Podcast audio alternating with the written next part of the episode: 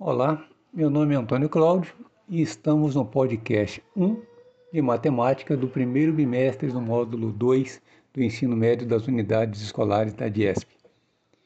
E hoje vamos conversar sobre função do primeiro grau, história e como reconhecê-la. Então, primeiro vamos a umas informações históricas. A evolução do conhecimento da matemática se deu principalmente pelo compartilhamento do que se descobre.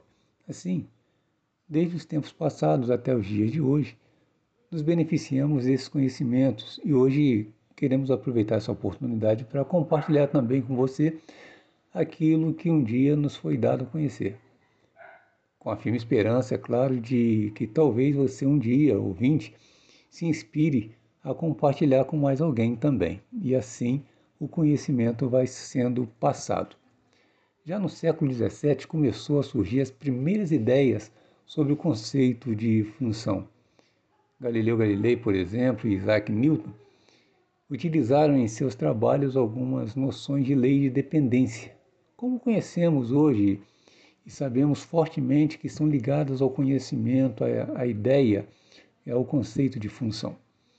Já no século XVIII, um outro matemático suíço, Bernoulli, utilizou o termo função, assim designando os valores obtidos por operações entre variáveis e constantes.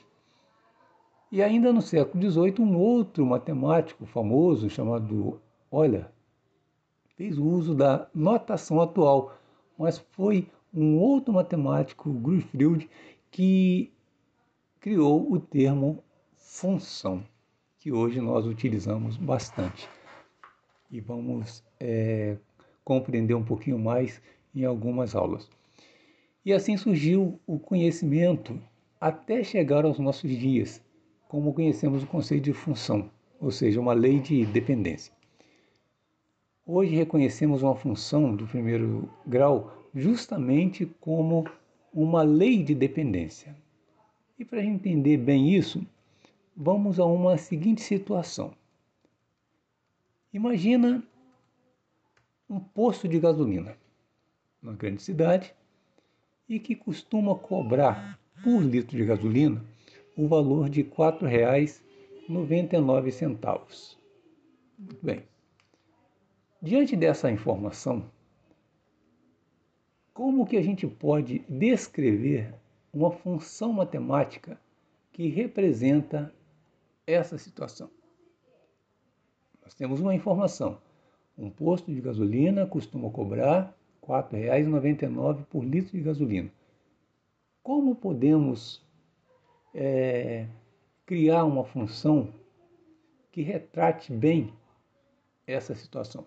Bom, primeira coisa importante a gente chamar, dar nome, nomenclatura a essa situação.